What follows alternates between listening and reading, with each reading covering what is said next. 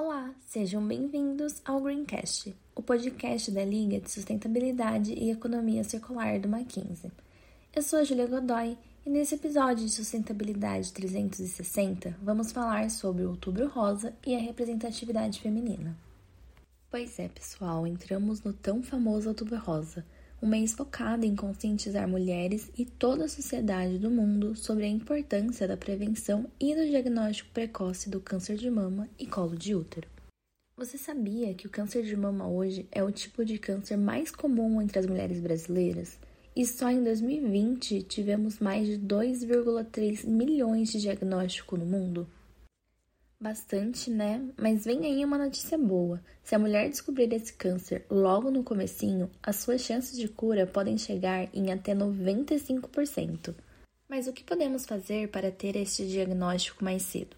Primeiro de tudo, precisamos entender que o sintoma do câncer de mama mais fácil de ser percebido pela mulher é um caroço no seio, acompanhado ou não de dor, e também podem aparecer pequenos caroços embaixo do braço. Pele da mama pode ficar parecendo com uma casca de laranja e o mamilo secretando líquido sem que você esteja amamentando. Por isso, é extremamente importante que as mulheres realizem autoexames, apalpando com os dedos da mão juntos e esticados em movimentos circulares em toda a mama e axila de cima para baixo. Depois da palpação, você também deve pressionar os mamilos suavemente para observar se existe a saída de qualquer líquido. Se toque, mulher. Se conhecer é lindo e pode te ajudar a salvar vidas. Deve-se lembrar que nem todo caroço é um câncer de mama, tá bom? Por isso, também é importante que todas as mulheres passem todos os anos com médico ginecologista para a realização de exames de rotina. Mas agora você deve estar se perguntando: o que isso tem a ver com sustentabilidade? Pois muito bem, tudo.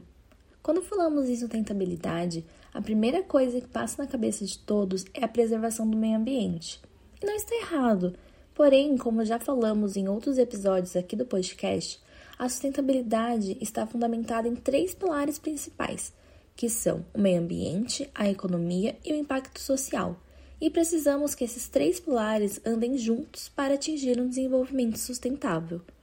Quando falamos em mulheres, estamos entrando na esfera de impacto social e precisamos dar mais visibilidade para esse assunto, porque sabemos que historicamente as mulheres foram ensinadas que deveriam ficar em casa fazendo tarefas domésticas e cuidando dos filhos, enquanto os homens saíam para trabalhar.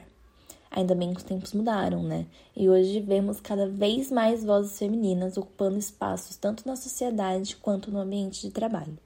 Porém, sabemos que ainda existe muita desigualdade por aí. Por isso, a importância da representatividade feminina. Ser representada é uma forma de normalizar a presença das mulheres nos ambientes sociais.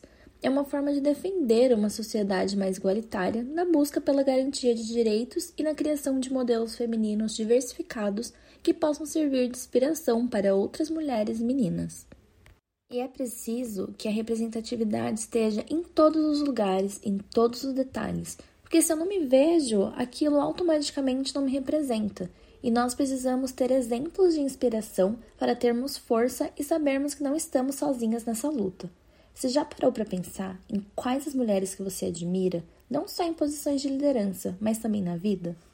Em uma pesquisa realizada pela Kaspersky com mulheres da Europa, América do Norte, América Latina e região do APAC em 2020, revelou que 10% apenas das mulheres trabalham em uma equipe majoritariamente feminina.